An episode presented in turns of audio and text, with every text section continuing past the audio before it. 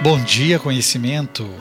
Nos outros dias da semana, podcast sobre ciência e qualidade de vida, na sua manhã de domingo, arte e cultura.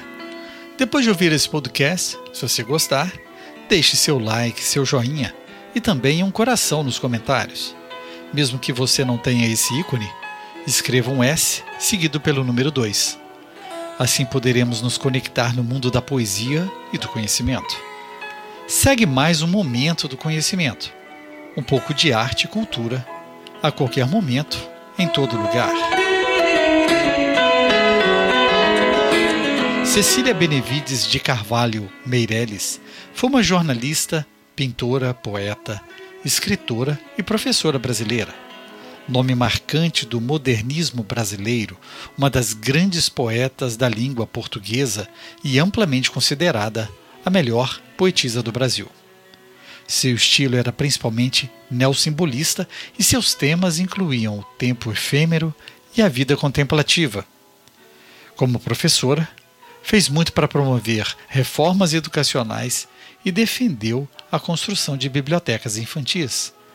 Presente para sempre na poesia nacional, e como ela mesma disse: Não seja o de hoje, não suspires por ontens não queira ser o de amanhã. Faze-te sem limites no tempo.